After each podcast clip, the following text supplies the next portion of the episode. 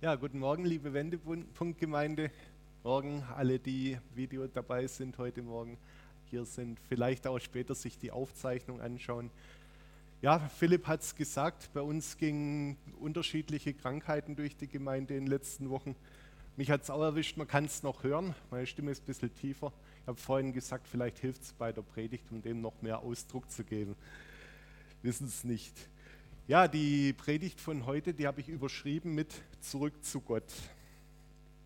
Und ja, das ist, wir können alle im Leben Punkte erreichen, indem wir uns von Gott entfernen, durch kleine, große Entscheidungen, die wir treffen und wo wir dann einfach so Stück für Stück ein Stück von Gott wegrücken.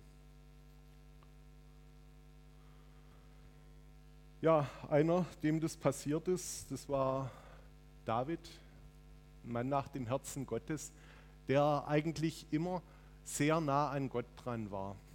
Ja, wir können es hier nachlesen in Samuel 3, 1. Samuel 30, die 1 ist mir verloren gegangen, Verse 3 bis 4. Als nun David samt seinen Männern zur Stadt kam, siehe, da war sie mit Feuer verbrannt und ihre Frauen, ihre Söhne und Töchter waren gefangen weggeführt worden. Da erhoben David und das Volk, das bei ihm war, ihre Stimmen und weinten, bis sie nicht mehr weinen konnten. Ja, pure Verzweiflung und Trauer.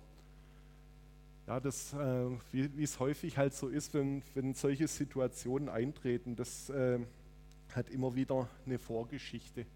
Nicht in jedem Fall, es kann auch ein Unglücksfall eintreten, aber in vielen Fällen waren wir daran auch beteiligt, wenn wir eben in eine Notlage kommen. Hier ist es so, die ähm, David und seine Männer, wir können es hier nachlesen, sind voller Verzweiflung. Ja, sie haben alles verloren. Ja, ihr, ihre, ihre Häuser sind zerstört worden, sind verbrannt. Ihr gesamtes Hab und Gut, ihr Viehbestand, was sie an Schmuck, an Gold da hatten, wurde gestohlen. Ihre Frauen und Kinder wurden weggeführt in die Gefangenschaft. Ja, und wie sich David hier in dem Fall von Gott entfernt hat und wie er wieder zurückkommt, das schauen wir uns heute Morgen gemeinsam an. Ja, ist häufig dabei, dass es anfängt mit einem Schritt des Ungehorsams. Ja, wir können hier nachlesen, drei Kapitel davor, 1. Samuel 27, Vers 1. David aber dachte in seinem Herzen, ich werde doch eines Tages durch die Hand Sauls weggerafft werden. Es gibt nichts Besseres für mich, als dass ich eilends in das Land der Philister entfliehe. Dann wird Saul davon ablassen, mich künftig in allen Gebieten Israels zu suchen. Und so werde ich seiner Hand entkommen. Ja, David hat hier jetzt selbst die Idee gehabt, ja, ich sollte eigentlich die Flucht antreten. Ja. David ist seit einer ganzen Weile schon gehetzter.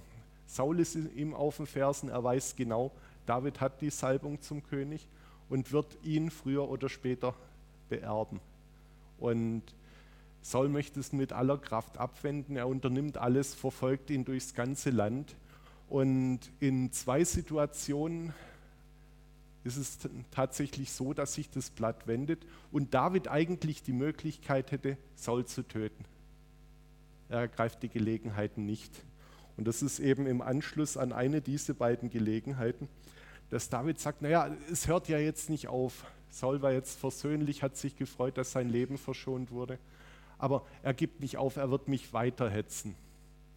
Ja, und David hätte jetzt natürlich die Möglichkeit gemacht, das zu tun, was man eigentlich tun sollte, wenn man in Bedrängnis ist, wenn man in einer auswegslosen Situation ist, wenn man nicht weiter weiß, sich vielleicht gehetzt fühlt, getrieben fühlt, hätte, es, hätte sich nach Gott ausstrecken können.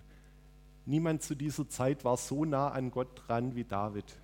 Wir können es nachlesen, wir können es in seinen Psalmen nachlesen. David, wirklich der Mann des Herzens Gottes. Und hier trifft er eine Entscheidung in seinem eigenen Herzen, können wir hier lesen. Ja, ohne Gott zu fragen, ungehorsam.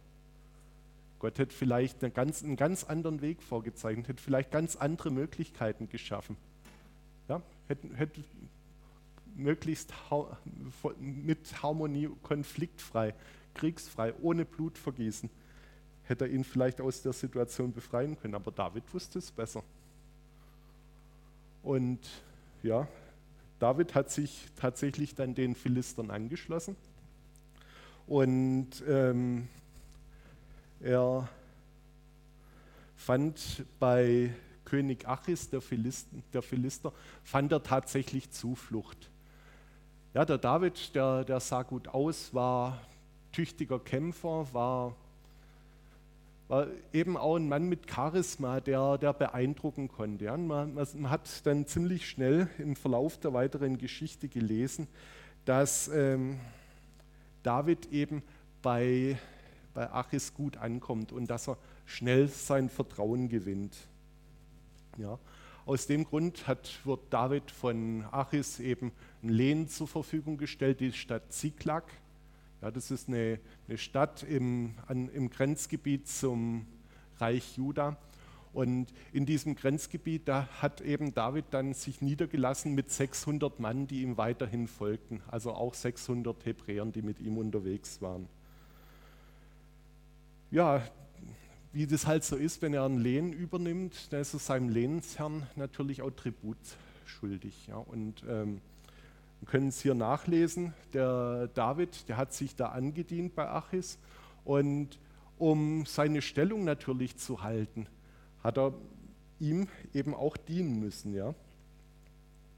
Wir können hier nachlesen im Vers, in den Versen 8 bis 10. David aber und seine Männer zogen hinauf und machten einen Einfall bei den Geschuritern, Girsitern und Amalekitern. Denn diese waren von alters her die Bewohner des Landes bis nach Schur hin und bis zum Land Ägypten.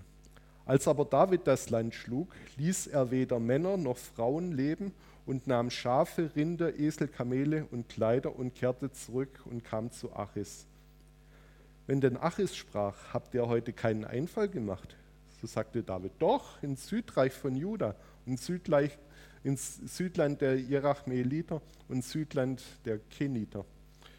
Ja, also wir sehen, der, der David, der hat ähm, dafür gesorgt, dass, äh, dass er und die Seinen weiterhin versorgt sind und dass seine Lüge nicht auffliegt. Ja? Sein, seine geheuchelte Treue zu seinem neuen Herrn, dem König Achis, ist nicht aufgeflogen erstmal. Ja. Man sieht es hier, er, er lebte hier in Ziklag und der König, der lebte hauptsächlich in Gad. Das war ein König, der auch viel unterwegs war, viel gekämpft hat, aber seinen Hauptsitz eben in Gad hatte.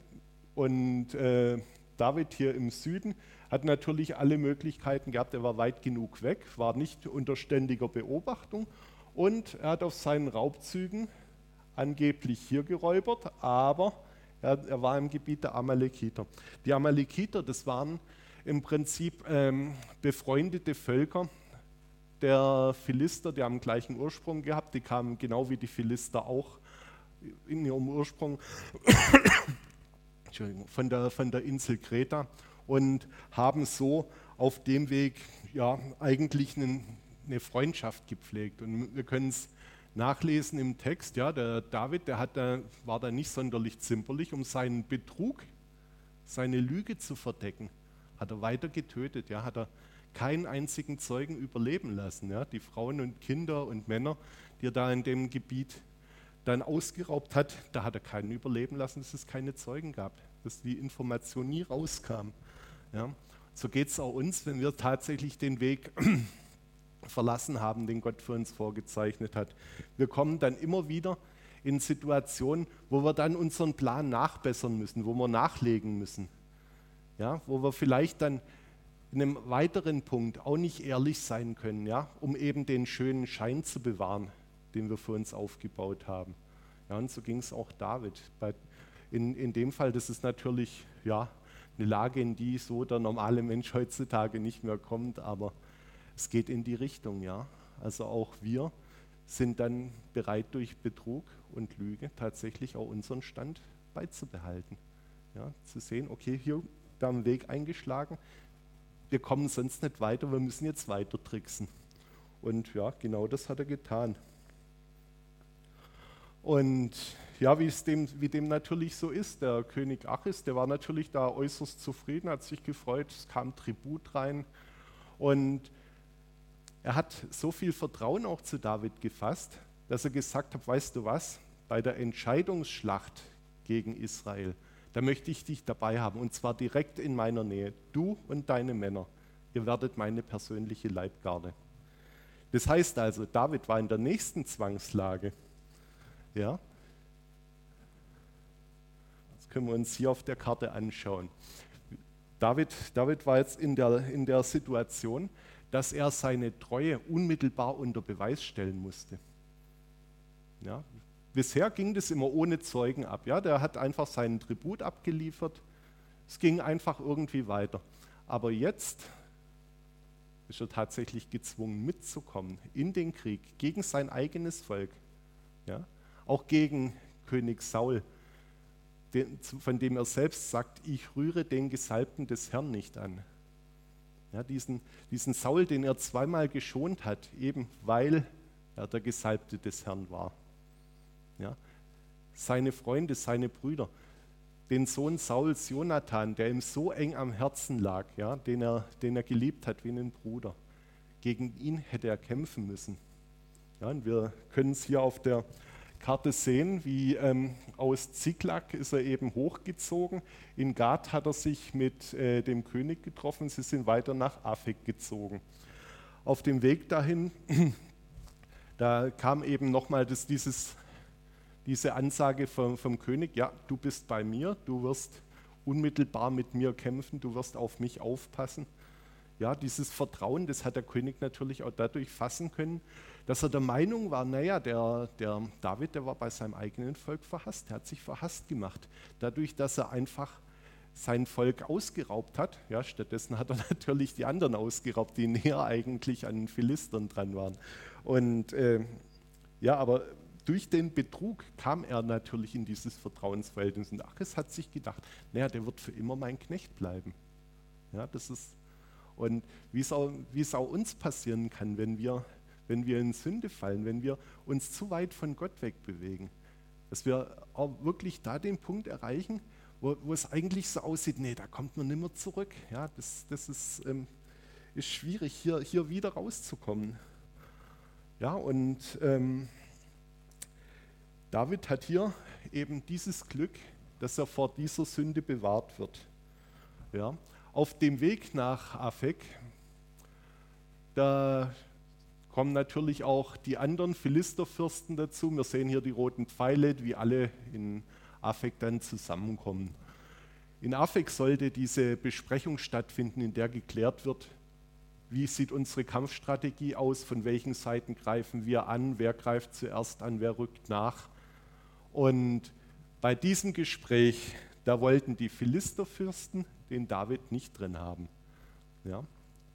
Können, wir, na, so, können wir hier nachlesen. Aber die Fürsten der Philister wurden zornig auf ihn, auf Achis, den König. Und die Fürsten und Philister sprachen zu ihm, lass den Mann umkehren, dass er wieder an seinen Ort kommt, wohin du ihn bestellt hast, damit er nicht mit uns zum Kampf hinabziehe und dem Kampf unser Widersacher werde. Denn da, womit könnte er seinem Herrn einen größeren Gefallen tun, als mit den Köpfen dieser Männer? Ja, die Philisterfürsten, die schöpfen Verdacht. Die sagen, nee, mit dem wollen wir nicht kämpfen. Der soll nicht auf unserer Seite sein. Wenn der unter uns ist, der wechselt womöglich die Seiten, greift uns an. Damit macht er bei König Saul natürlich einen riesen Eindruck, wenn er da unseren König tötet und vielleicht noch ein paar unserer Fürsten. Entschuldigung. Und das wollten sie natürlich vermeiden. Ja, was, was hier aus rein menschlicher Sicht so aussieht, ist, ja, dass, dass David hier Ablehnung erfährt. Das empfindet er in dem Moment auch. Also er protestiert auch dagegen. Ja, und der König erklärt ihm nochmal, mit, mit sehr viel Geduld und auch Liebe erzählt, erklärt er ihm, David, das funktioniert so einfach nicht. Du kannst nicht hier bleiben. Die Fürsten sind gegen dich und das verunsichert sie. Vielleicht verliere ich den einen oder anderen. Und kehr du wieder zurück nach Ziklag und sei du mit deiner Familie dort. Ja, David wurde hier wirklich auch davor bewahrt, ja, schuldig zu werden. Er wurde davor bewahrt, sein gegen sein eigenes Volk zu kämpfen, gegen, die, gegen den, den König Saul, gegen seinen geliebten Freund Jonathan. Und, und dieses, ja, das war vergleichbar, kann man sagen, ist vergleichbar mit unserem Leben, wenn wir merken, es schließen sich Türen vor uns. Ja. Da haben sich Türen für ihn geschlossen. Er war da plötzlich raus. Er musste das dann irgendwie seinen 600 Mann klar machen. Wir machen heute keine Beute. Wir werden heute nichts gewinnen. Wir werden heute nicht kämpfen können, so wie sonst. Wir sind hier raus. Ja. Aber hier hat sich eine Türe geschlossen. Und solche Türen, die finden wir in unserem Leben auch immer wieder. Ich habe selbst recht früh in meinem Berufsleben, recht am Anfang, hatte ich das auch so ein Erlebnis mit einer Türe, die sich ein Stück weit öffnet und dann wieder schließt. Ja, ich habe äh, die Chance gehabt, äh, mich auf eine Managementposition zu bewerben. Damals eigentlich noch ohne, ohne die notwendige Erfahrung, ohne, ohne das Rüstzeug, was man dafür braucht. Die Aufgabe, die sah relativ leicht aus und ich habe mir das ohne weiteres zugetraut. Mir wurde dann ein anderer Bewerber vorgezogen. Ich habe die Stelle nicht bekommen. Und später habe ich dann auch verstanden, warum. Ja, die Türe hat sich vor mir schließen müssen. Ja, das wäre eine Aufgabe gewesen, die mich überfordert hätte. Die Person, die die Stelle dann bekommen hat, ist ein Jahr später krank geworden, später berufsunfähig. Die wurde tatsächlich von ihrem kleinen Team bestehend aus drei Personen rausgemobbt. Und ja, Danke dir, Philipp.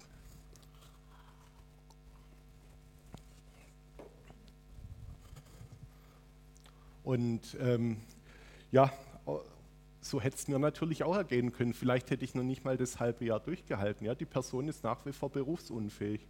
Ja? Und ich konnte weiter wachsen in den Aufgaben, die ich hatte und habe später auch einiges erreicht. Ja? Ich habe diese Türe, die sich vor mir geschlossen hat, gebraucht, so wie David diese jetzt hier in dem Fall auch gebraucht hat.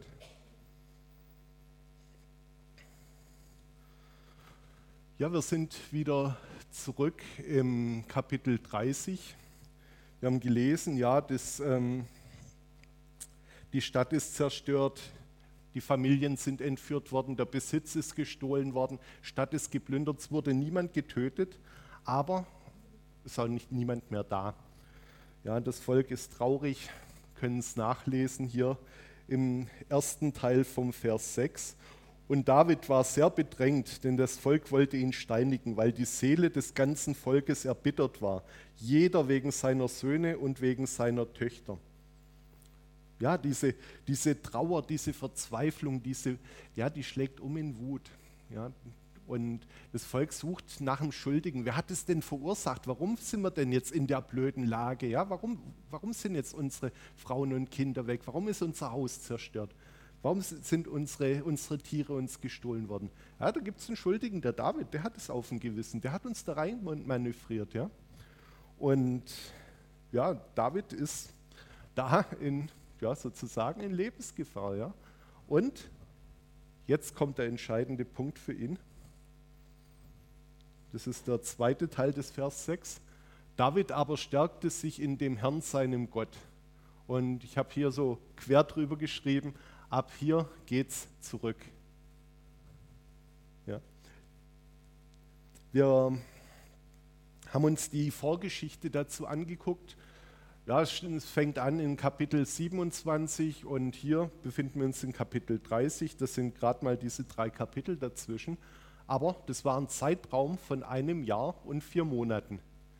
In diesem Jahr und vier Monaten, diesen 16 Monaten, ist nirgends nachzulesen, dass David in dieser Zeit irgendwie auf welche Art auch immer nach Gott gesucht hätte. Können wir da nicht lesen. Ja? Er war, hat sich nur auf sich verlassen, die ganze Zeit, bis hier an diesen Punkt, bis zu dem totalen Zerbruch. Alles war weg sein Volk war gegen ihn. Jetzt hat er den Punkt erreicht für sich selbst, wo er in der Lage war, umzukehren. Und stärkte sich im Herrn. Wir können, es gibt wunderschöne Psalmen dazu, wie David die Nähe Gottes sucht, wie er wieder Kraft tankt im Gebet, in der Anbetung Gottes, im Gesang. Und auf dem Weg wieder neue Kraft schöpft. Und das muss so eine Situation gewesen sein. Man kann in der Schlachterbibel auch Verweise zu unterschiedlichen Psalmen lesen, die da recht gut auch diese Situation beschreiben. Ja, und damit durch die neue Kraft, die er gesucht und im Herrn gefunden hat, entsteht auch neue Hoffnung. Und was sagt er? Er geht zum Priester und sagt, bring das Ephod. Das ist eben dieses Los, das geworfen wurde. In Momenten der Unsicherheit, wenn man nicht wusste, wie geht es weiter und man braucht eine Entscheidung links oder rechts. Und äh, auch da hat David gesagt, hier bring uns das Ephod, wir werden das Ephod befragen. Und die Frage war, die David hatte, da fragte David den Herrn und sprach, soll ich dieser Horde nachjagen? Werde ich sie einholen. Das Ephod sagt ja und der Priester bestätigt, jage ihnen nach, denn du wirst sie gewiss einholen und wirst gewiss Rettung schaffen. Ja? Was für eine Botschaft. Ja, es geht weiter, wir können angreifen. Es lohnt sich tatsächlich da nachzusetzen. Wir werden alles wieder zurückbekommen. Ja? Das ist eine große Verheißung, auf die er sich jetzt stellt. Ja, jetzt hat er wieder was, wo er zurück zu seinen 600 Mann gehen kann, sagen kann, hier, wir werden jetzt angreifen und wir werden alles zurückbekommen.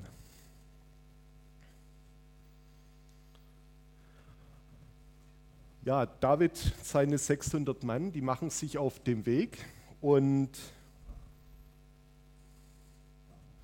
müssen uns nochmal die Karte anschauen. Und äh, die reiten weiter hier bis zu dieser Region ungefähr und dort bleiben sie zunächst stehen.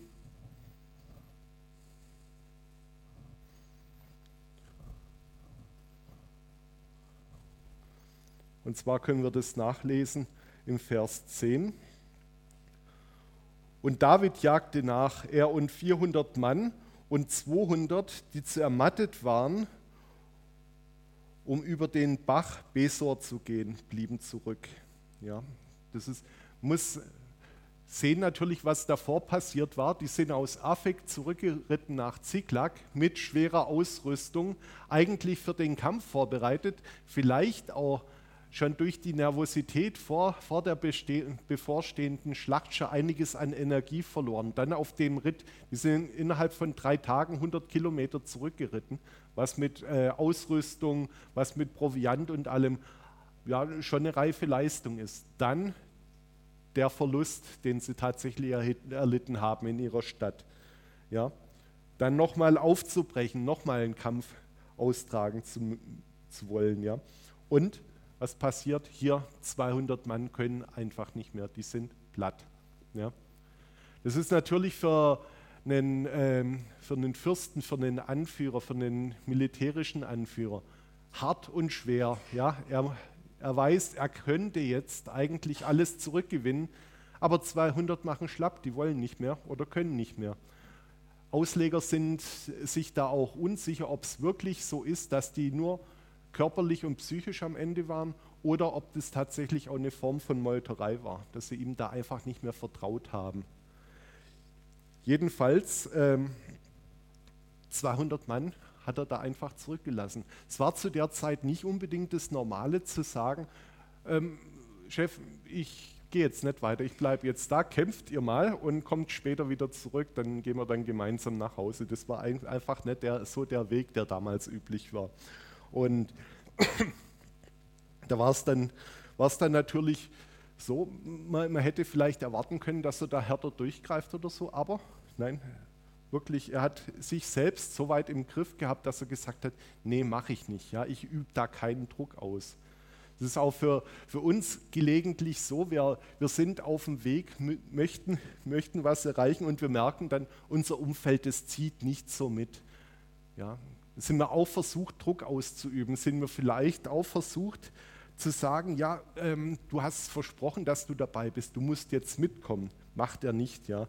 Er ist da großzügig, langmütig und auch voller Selbstbeherrschung. Er setzt da niemanden unter Druck, lässt die 200 Mann zurück und reitet mit den 400 Freiwilligen weiter. ja, man sieht also die Herzenshaltung von David, die hat sich inzwischen verändert. Ja, er wählt jetzt einen ganz anderen Ansatz als vorher. Und im weiteren Verlauf, die 400 Mann sind weiter aufgebrochen, da treffen sie am Wegesrand einen Ägypter. Der Ägypter ist Sklave der Amalekiter gewesen. Er wurde krank und anstatt für ihn zu sorgen, ihm Medizin zu geben, ihn vielleicht auf eins der Tiere zu lassen, dass er getragen wurde, haben sie ihn einfach zurückgelassen. Ja? Und eben dieser ägyptische Mann, dieser, dieser Sklave, der hat zu denen gehört, die auch an dem Überfall beteiligt waren. Also er war in irgendeiner Rolle, war er da auch dabei und er wurde da zurückgelassen.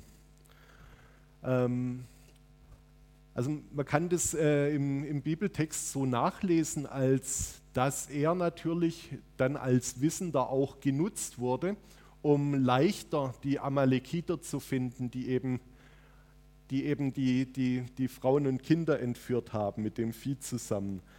Aber ich sehe hier in erster Linie einen ganz anderen Punkt. Wir können es im Text nachlesen, Verse 11 bis 12. Und sie fanden einen ägyptischen Mann auf dem Feld den führten sie zu David und gaben ihm Brot zu essen und Wasser zu trinken. Und sie gaben ihm ein Stück Feigenkuchen und zwei Rosinenkuchen. Und als er gegessen hatte, kam er wieder zu sich, denn er hatte während drei Tagen und drei Nächten kein Brot gegessen, kein Wasser getrunken.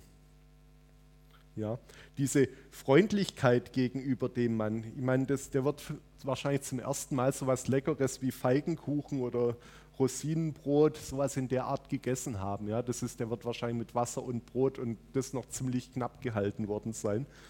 Und ihm wird mit Freundlichkeit begegnet.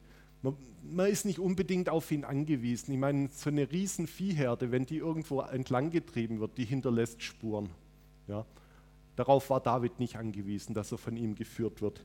Er hat ihn trotzdem bei sich aufgenommen, hat für ihn gesorgt, hat da natürlich auch durch diesen Halt Zeit verloren. Ja, den Gegnern wieder einen gewissen Vorsprung gegeben, aber es ging weiter. Ja. Es ist vielleicht auch für uns so, so, so was, was, was wir in unser eigenes Leben übertragen können. Ja, auch wenn wir unterwegs sind, vielleicht auch was Dringendes zu erledigen haben, vielleicht auf dem Weg sind, irgendwas Wichtiges für uns zu tun, darauf fokussiert sind dass wir trotzdem nach links und rechts auf dem Weg auch schauen. Wer ist da um uns rum? Wem können wir da vielleicht helfen? Wer braucht da unsere Hilfe? Wer ist auf uns angewiesen? Den wir vielleicht auch übersehen würden, wenn wir dann nur auf uns selbst fokussiert sind. Ja? David, hier wieder der Mann Gottes. Ja? Und er lebt es uns vor. Letzten Endes ist es tatsächlich so, im Erfolg zurück zu Gott. Ja. David kämpft dort anderthalb Tage lang, ja, ist da auch nicht sonderlich zimperlich, erwischt alle bis auf 400, die auf Kamele steigen, davonreiten.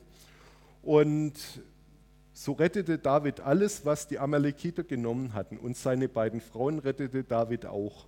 Und es fehlte ihnen nichts, vom kleinsten bis zum größten, weder Söhne noch Töchter noch von der Beute irgendetwas, die, ihnen weggenommen, die sie ihnen weggenommen hatten. David brachte alles zurück.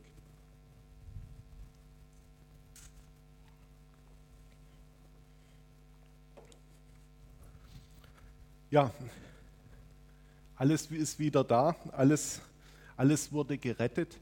Und ja, in diesem Erfolg, ja, das ist, David wird in, in, seinem Herzen natürlich gewusst haben, ja, das ist ein Erfolg, den ihm Gott ermöglicht hat.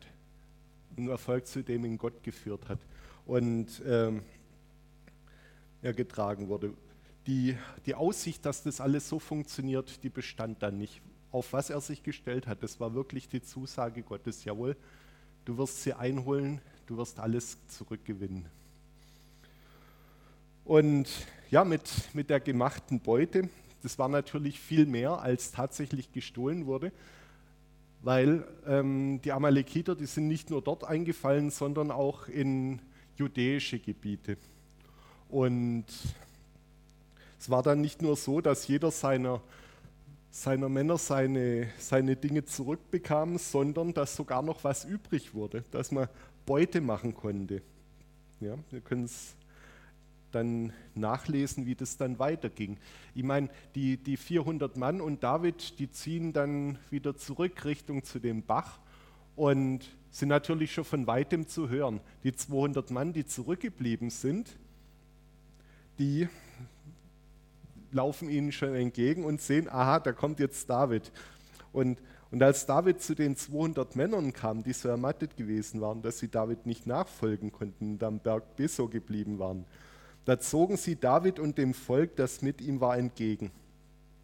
David ist auch hier jetzt nicht nachtragend, wir können es lesen. Und David trat zum Volk und grüßte sie freundlich. Da ergriffen alle Männer, die mit David gezogen waren, das Wort und sprachen, weil sie nicht mit uns gezogen sind, wollen wir ihnen nichts von der Beute geben. David reagiert, er sagt, ihr sollt nicht so handeln, meine Brüder. Ja. David sagt, handelt nicht so, teilt mit ihnen. Ja, das macht natürlich schon einen Unterschied aus. Für jeden Einzelnen bedeutet das, ein Drittel weniger bekommt er jetzt, ja. Dadurch, dass er mit den 200 auch noch teilen muss. Wäre doch genug gewesen, wenn die ihre, ihre Familie zurückbekommen und vielleicht noch die Sachen, die ihnen gestohlen wurden. Nee, David besteht drauf, wir teilen alle untereinander. Gleichen Teilen. Ja, das auch denen gegenüber zeigt er Barmherzigkeit, Großzügigkeit. Ja, auch die Liebe für sie, die Freundlichkeit, mit denen er ihnen begegnet. Sie freut, sie wiederzusehen und dann in Konsequenz auch zurück zu Gott zur, zur vollen Wiederherstellung. Ja, sie kommen dann irgendwann mal in Ziklag wieder an, haben alles, haben alles dabei und noch viel mehr als vorher. Und als sie dann nach Ziklag kamen, sandte er von der Beute den Ältesten in Juda, seinen Freunden, und sprach: Seht, da habt ihr ein Geschenk von der Beute der Feinde des Herrn. Ja, es ist, ist schön nachzulesen hier, dass er tatsächlich sein, sein Volk Juda nicht ver vergessen hat, dass er nach wie vor an, seine, an sein Volk denkt. Er bezeichnet sie hier als seine Freunde. Ja, die waren wahrscheinlich auch schon argwöhnisch, was ist in der Vergangenheit passiert. Er hat sich von uns entfernt, er war nicht mehr mit uns, hat seinen eigenen Weg eingeschlagen. Und jetzt nutzt er auch da die Umkehr. Ja. Auch hier zeigt er sich großzügig. Er kommt wieder nach Hause. Und auch da diese Wiederherstellung, dieses, dieses Friedensstiften mit, mit Israel, das ebnet ihm auch den Weg für die Zukunft. Drei Tage später in dieser Schlacht am Berg Gilbau ähm, stirbt König Saul, sterben seine Söhne und der Weg für David zum Thron, der wird frei. Also alles, was, was tatsächlich vorher so auswegslos erschien, hat sich hier innerhalb kürzester Zeit geklärt und bereinigt. Ja, er ist wieder voll hergestellt, er ist auch bei seinem eigenen Volk voll hergestellt. Er hat die Familien gerettet, er hat den Besitz gerettet und sein Weg, sein weiterer Weg ist jetzt geebnet.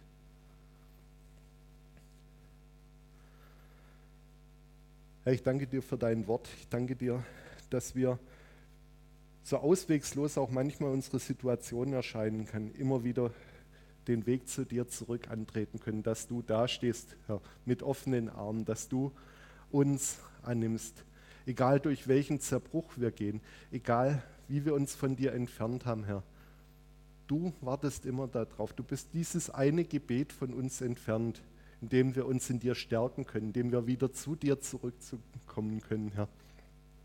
Und auch dann bist du barmherzig, du bist offen für uns, du nimmst uns wieder an, führst uns wieder zurück auf den Weg, führst uns wieder dahin, wo du uns haben willst, auf den Weg, den du für uns eigentlich bestimmt hast.